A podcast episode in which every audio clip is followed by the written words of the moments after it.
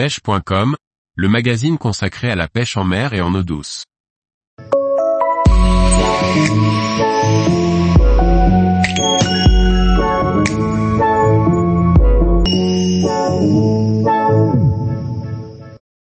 Pêcher à deux cannes sur un poste amorcé à l'avance pour la carpe.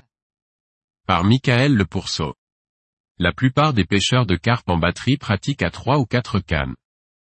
De mon côté, je pêche la plupart du temps, depuis plus de 15 ans, à deux cannes seulement. Je vais continuer de vous expliquer pourquoi dans ce deuxième article. Lorsque j'entretiens un poste sur le moyen ou long terme, par exemple en session ou pour effectuer des pêches rapides régulières sur ce poste, je n'amorce toujours qu'un et un seul spot.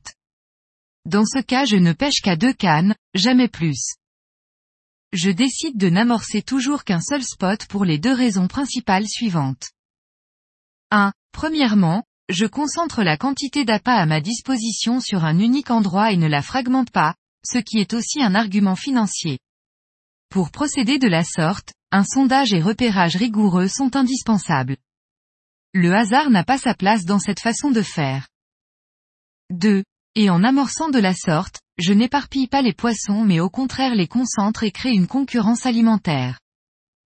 Ne pas mettre trois ou quatre cannes sur et autour du spot est avant tout une question de discrétion.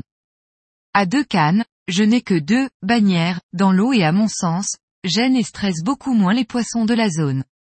Les carpes sont, d'après mon expérience, très sensibles aux fils dans l'eau. Trop de fils les stressent rapidement et durablement. Deux cannes sont en revanche suffisantes pour pêcher correctement le spot amorcé.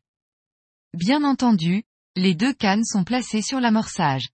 Le but de rassembler les poissons sur un seul spot est de créer une concurrence alimentaire qui rend les poissons moins méfiants.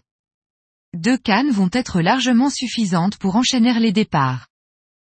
Elles permettent, si besoin, au départ deux présentations différentes pour cerner la présentation optimale sur le poste. Bouillette équilibrée, dense, flottante.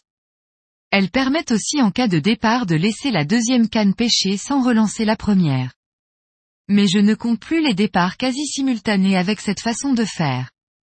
Encore une raison de se limiter à deux cannes car la situation est parfois compliquée à gérer lorsque les départs sont simultanés.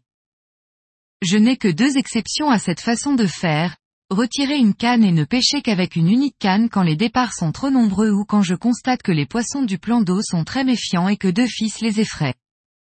Pêcher à deux cannes seulement effraie souvent au départ les pêcheurs qui ont l'habitude de pratiquer à quatre cannes. Mais bien des pêcheurs qui ont essayé cette façon de faire ne sont jamais revenus en arrière.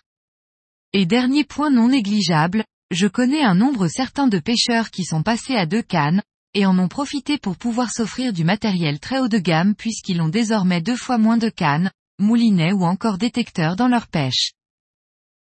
Tous les jours, retrouvez l'actualité sur le site pêche.com. Et n'oubliez pas de laisser 5 étoiles sur votre plateforme de podcast.